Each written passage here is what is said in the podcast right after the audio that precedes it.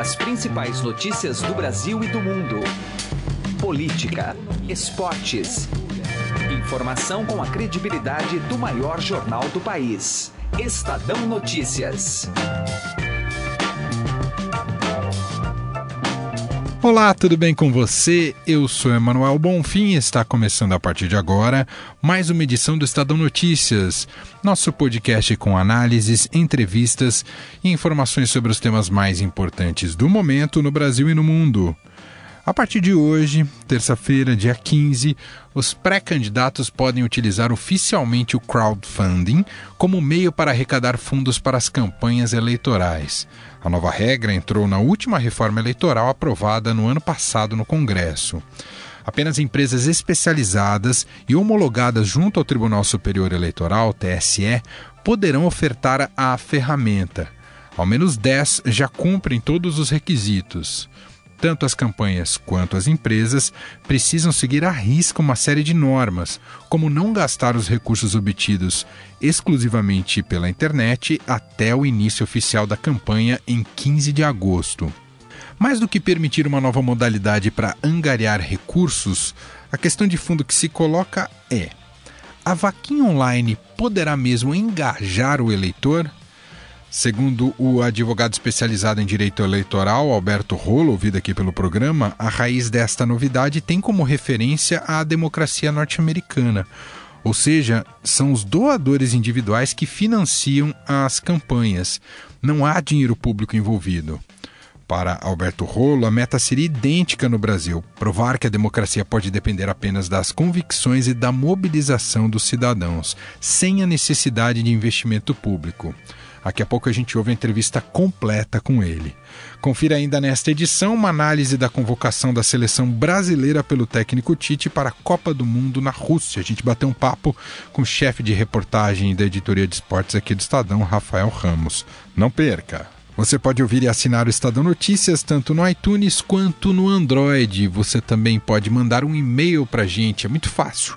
podcast@estadão.com. Ouça e participe. Estadão Notícias. Política.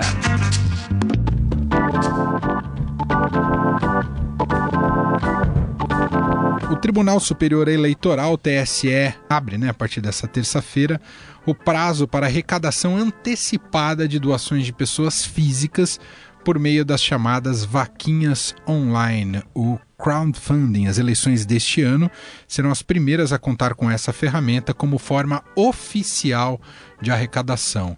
E a gente vai entender um pouco melhor sobre o impacto disso conversando com o doutor Alberto Rolo, advogado, especialista em direito eleitoral. Doutor Alberto, muito obrigado por nos atender. Tudo bem com o senhor?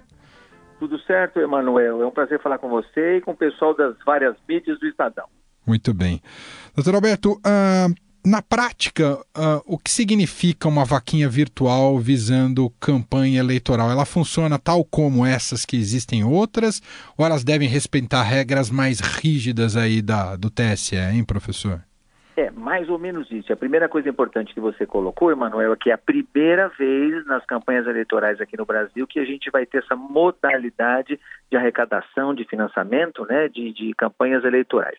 É, mais ou menos a ideia que, que o nosso Congresso teve o ano passado, que isso foi aprovado ano passado, é uma, uma espécie de um modelo norte-americano. Lá o eleitor é, sempre tem que lembrar que o voto lá não é obrigatório, o eleitor que se engaja na campanha de algum candidato, ou mesmo se engaja no perfil de algum partido político, tem o costume, lá eles têm essa maturidade de doar um pouco de dinheiro, 10 dólares, 15 dólares, 20 dólares, uh, mostrando que eles têm uma preferência, que eles têm algum, uh, alguma ideia, algum ideal e querem seguir, querem ajudar.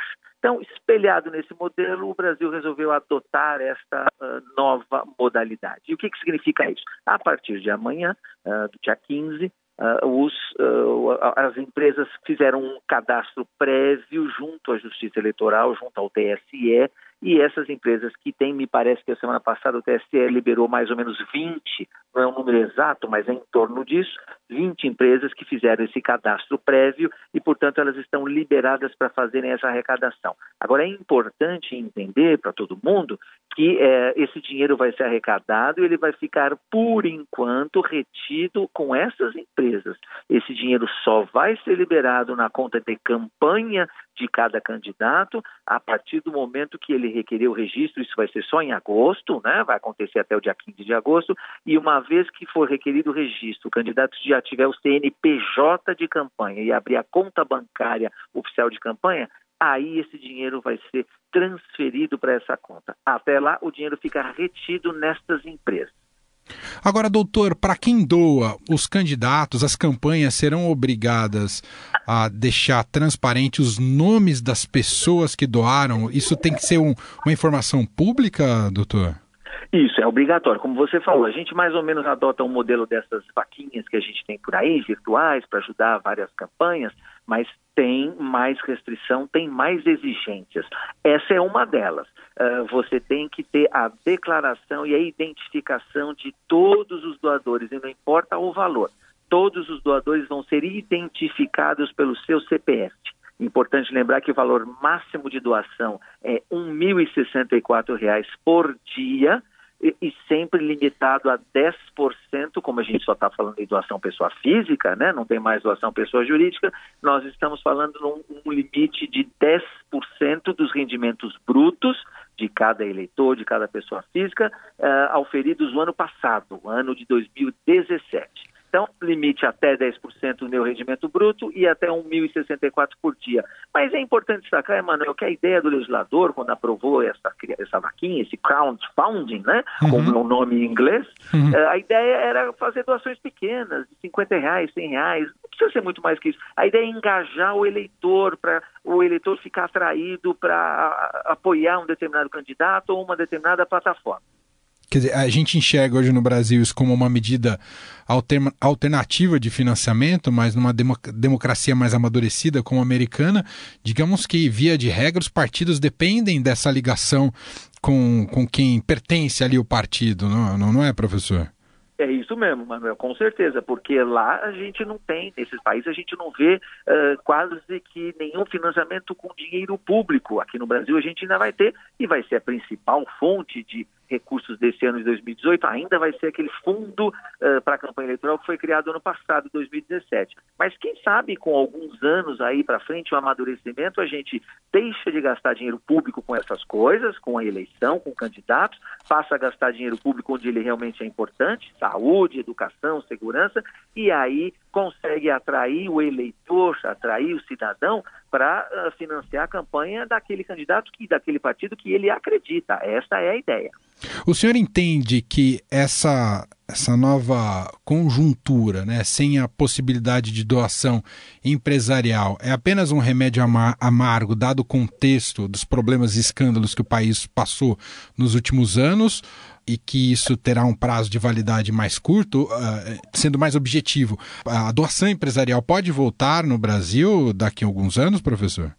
Eu não vejo essa perspectiva de retorno de doação empresarial, porque houve tantos abusos, houve tanta corrupção que a sociedade não vai tolerar esse retorno. Agora, cá entre nós, faz de conta que ninguém está ouvindo a gente, uh, eu acho que a doação em si, a doação em si, desde que seja feita com transparência, uh, com prestação de contas honesta, né, nada de caixa dois, não tem nenhum problema. Eu não vejo problema em uma grande empresa, uma grande indústria desta ou daquela área de repente pretender investir num candidato ou apoiar um candidato que defenda suas bandeiras, defenda o agronegócio, ou defenda a construção civil, ou defenda a área de automobilismo ou automóveis, né, construção de automóveis. Não tem problema, porque ao defender essas áreas, elas estão, essas empresas estão defendendo seus empregos, os suas, seus investimentos. Eu não acho errado. Agora é lógico, corrupção é errada sempre. Agora também é o seguinte, a gente não precisava fazer um limite daqueles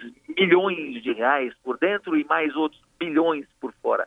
Vamos imaginar uma grande empresa da construção civil doa 50 mil reais, E aquela farmácia que eu acabei de comprar o remédio agora, também dou 50 mil reais. Quer dizer, ou que se não for 50 mil, é muito que seja 10 mil, mas também dá a opção dessas pessoas, dessas pessoas jurídicas fazerem a doação. Mas, infelizmente, eu não vejo essa perspectiva a curto prazo. Em compensação, o que, que a gente vai ter, Manuel? Não tem doação da pessoa jurídica, mas vai ter dinheiro público mais do que nunca. E eu sempre prefiro imaginar que dinheiro público podia ser gasto em outras coisas mais importantes para a sociedade neste momento.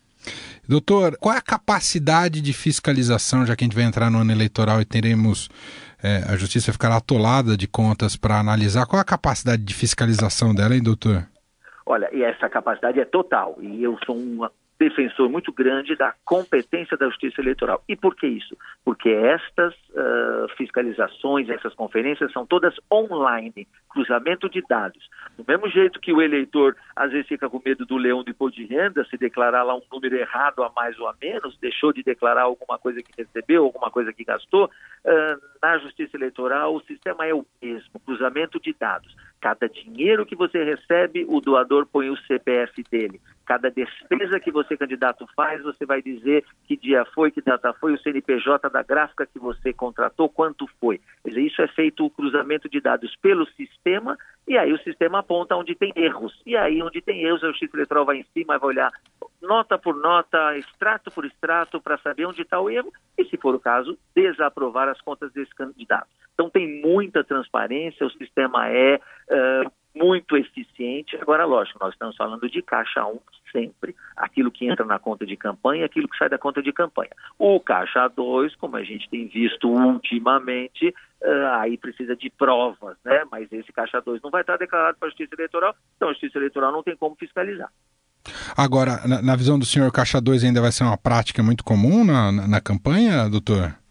Olha, eu acho que não tem muita saída, Emanuel, infelizmente, e, e, esse foi um avanço que a gente teve na legislação, que foi a limitação dos valores, só para a gente ter uma ideia. Na eleição passada de presidente, os dois principais candidatos, que foram para o segundo turno, cada um gastou mais ou menos, eu estou arredondando os números, mas aproximadamente 350 milhões de reais. Isso em 2014, somando os dois dá 700 milhões de reais em 2014. Agora, o teto máximo para campanha de presidente da República é 70 milhões. Então, dividiu muito, é 10% do que se gastou é 70 milhões para cada um, né? Uhum. Mas se a gente pegar só um deles, é 10% do que se gastou em 2014. Então, melhorou muito. Mas do outro, então, isso é um avanço. Mas do outro lado, eu já sei que tem gente com medo, e aí eu não vou falar só de candidato a presidente, mas as grandes campanhas majoritárias de governador, né? Uh, já estou ouvindo de gente que tem medo de que esses limites sejam ultrapassados. E se o limite for ultrapassado, aí a gente volta a falar do Caixa 2. Mas vamos ver, é, vai ser a primeira vez, a primeira eleição geral com esses limites, com essas restrições. A gente vai ver lá do outro lado quais foram os acertos e os erros, Emanuel. Muito bem. Esse é o doutor Alberto Rolo, especial, advogado, especialista em direito eleitoral, batendo um papo com a gente sobre financiamento de campanha e essa modalidade que já passa a valer a partir dessa terça-feira do crowdfunding, né? A vaquinha virtual, os candidatos podendo utilizar dessa ferramenta para arrecadar fundos aí para as campanhas. Doutor, muito obrigado aqui pela atenção com a nossa reportagem. Um grande abraço. Eu agradeço, Emanuel, e é sempre um prazer falar com o pessoal do Estadão. Estadão Notícias. Esportes. O nosso bate-papo agora é sobre Copa do Mundo. Estou recebendo aqui em nosso estúdio Rafael Ramos, chefe de reportagem da editoria de esportes do Estadão, para falarmos sobre Copa do Mundo, evidentemente, mas sobre a escalação, a convocação do Tite para a Copa do Mundo, a convocação final dos 23 jogadores que formam o grupo da seleção brasileira, caso ninguém venha se lesionar, desfocar a seleção, são esses 23 que vão para a Rússia. Tudo bem com você, Rafael? Olá, Emanuel. Olá, amigos ouvintes. Pois é, na segunda-feira à tarde, o Tite anunciou é, os 23 convocados, escolhidos por ele para defender a seleção brasileira na Copa do Mundo. E para esses atletas, agora a Copa do Mundo já começou. É, porque dia 21 os jogadores se apresentam na Granja Comari, iniciam os treinamentos visando a Copa do Mundo. O período é curto, é menos de um mês até a estreia do Brasil, dia 17 de junho, lá em Rostov, na Rússia, contra a Suíça. Então agora, de fato, a Copa do Mundo já começou. Isso é bom também para o torcedor que já vai ali se habituando aos atletas. Apesar da, da convocação ter, não ter tido nenhuma surpresa, mas tinha algumas dúvidas, né? Sobretudo ali na lateral, no meio de campo, e agora não. Todo mundo conhece de fato quem são os 23 escolhidos pelo Tite para buscar o ex-campeonato lá na Rússia. Ô, Rafael, para tentar até fazer uma análise mais ampla, não ficar tanto centrada nos nomes que o Tite chamou, Queria te ouvir um pouco sobre. Porque cada Copa, cada ciclo de quatro anos acaba representando uma certa fotografia do futebol brasileiro, uma fotografia até geracional do futebol brasileiro. Como é que você enxerga? Por mais isso sem levar em conta a competência do Tite, o quanto ele pode extrair de um coletivo, mas olhando para o grupo de jogadores, a gente vive um momento bom do Brasil, um momento medíocre, um momento. Como é que você avalia? Olha, é preciso, é, ao analisar essa convocação é, da seleção, é, ver que, de fato, o futebol praticado aqui no Brasil é muito diferente do futebol praticado pelos brasileiros. É, não à toa, grande parte é, dos convocados pelo Tite atua na Europa e não aqui no, nos clubes do Brasil é, apenas Corinthians e Grêmio cederam atletas para a seleção brasileira. A gente não tem nenhum representante aí de São Paulo, Palmeiras, São Flamengo. 3 de 20 jogadores. Exatamente, né? né? Então, é, isso mostra como o futebol praticado aqui no Brasil está distante do futebol praticado na Europa.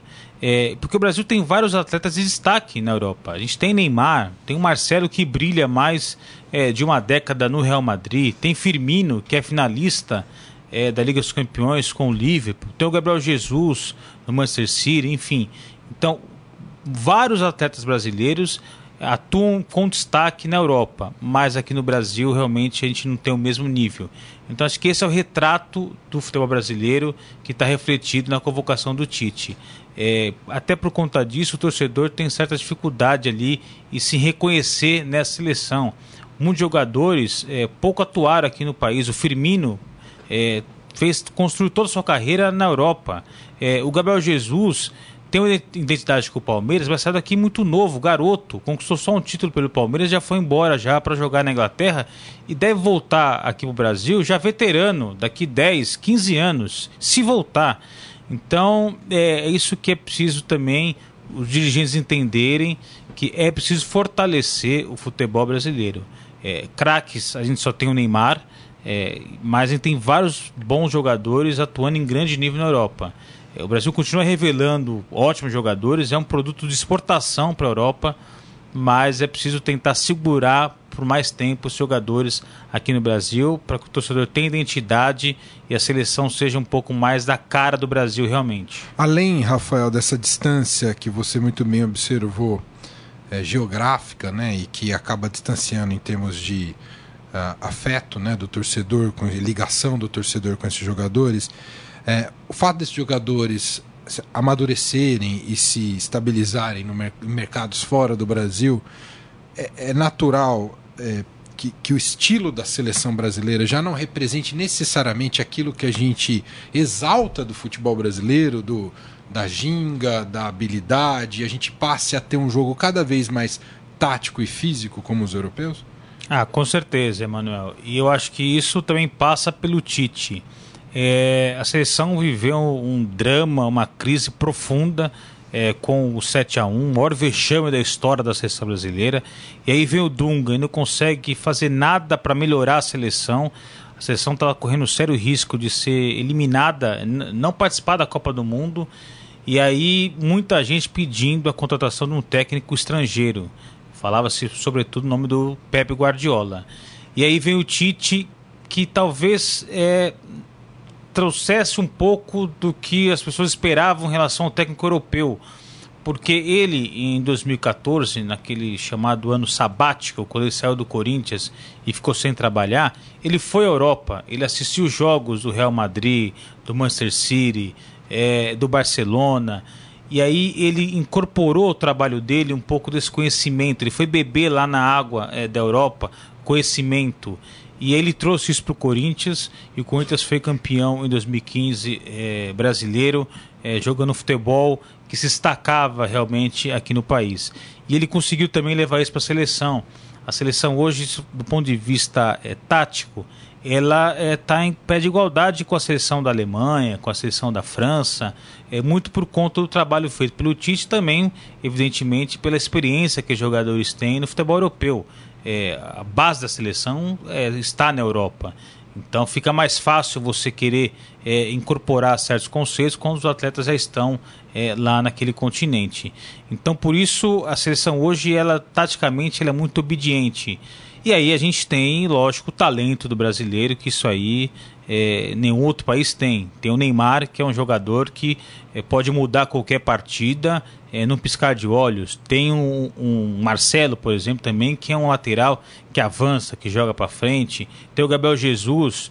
Então, é, é, diante dessa organização tática, mas com o talento do brasileiro, que o Brasil pode se dar bem na Rússia. Para a gente concluir, Rafael Ramos, e saindo um pouco do universo seleção brasileira e o Brasil na Copa, olhar aqui para um vizinho que perde um jogador que atua no futebol brasileiro, um jogador importante, né, o Guerreiro do Flamengo, que teve uma notícia muito triste ontem e fica fora da Copa, não só fora da Copa, mas fora do Flamengo em 2018, né? É, o Guerreiro é um baita jogador. É, ele havia sido suspenso pela FIFA por seis meses. É, a acusação é que ele tinha é, ingerido uma substância ali que é derivada da cocaína. É, então, por doping, ele ficou seis meses fora, mas o, esse, a suspensão terminou agora no mês de maio e ele estava apto a jogar a Copa do Mundo. Mas aí na segunda-feira veio um duro golpe é, para a seleção peruana e para o Guerreiro, que foi a ampliação dessa suspensão para 14 meses. Então ele vai ter que cumprir mais oito meses, é, a, além daqueles seis meses é, que ele foi punido ano passado. Então aí ele está fora da Copa do Mundo e só voltaria a jogar em 2019.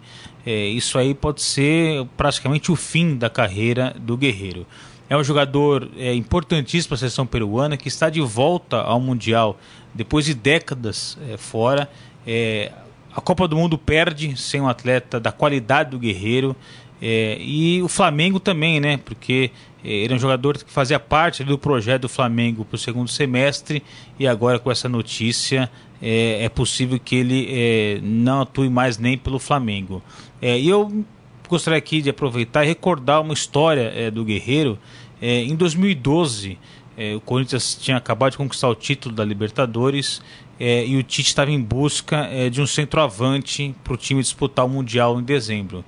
E a ideia era contratar o Luiz Fabiano, mas as negociações não avançaram e acabou não se concretizando é, a contratação do Luiz Fabiano.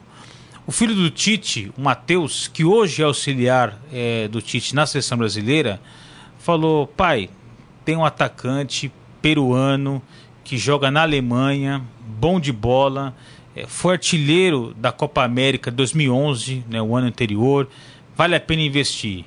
E aí no Corinthians, pessoal muito reticente, será que vale a pena? Esse cara, ninguém conhece o cara, um peruano que joga na Alemanha, mas aí uma avaliação interna, resolveram bancar ali uma aposta do Tite. E o Guerreiro chegou desconhecido, ninguém né, é, conhecia ele. E aí ele chega no Mundial, faz dois gols, garante o título mundial para o Corinthians, é, tem um ótimo ano é, de 2013, jogador super valorizado e hoje aí seria uma grande estrela da Copa do Mundo é, da Rússia, mas por conta do doping está fora do Mundial. Arrisco até me dizer que se ele fosse brasileiro, brigaria por vaga nesse ataque da seleção, pelas características, né? Rafael? Certamente, certamente. É... Como centroavante, com, com o surgimento tem, do né? Gabriel Jesus, é, isso a partir de 2016, aí ele poderia ali ter essa dúvida. Mas antes de 2016, ele era com certeza o melhor centroavante de atividade no futebol brasileiro e, se fosse brasileiro, era titular absoluto da seleção. Tá aí. Rafael Ramos, chefe de reportagem da editoria de esportes do Estadão, conversando com a gente aqui sobre Copa do Mundo, Paulo Guerreiro e a convocação final da seleção brasileira para o Mundial na Rússia. Rafael, muito obrigado mais uma vez, um grande abraço. Abraço. O Estadão Notícias desta terça-feira vai ficando por aqui. Contou com a apresentação minha, Emanuel Bonfim, e produção de Gustavo Lopes. O diretor de jornalismo do Grupo Estado é João Fábio Caminuto. De segunda a sexta-feira, uma nova edição deste podcast é publicada. Tem tudo no blog Estadão Podcasts. Estamos também presentes na Deezer e no Spotify. E mande seu e-mail para podcast@estadão.com. Um abraço para você, uma excelente terça-feira e até mais. Estadão Notícias.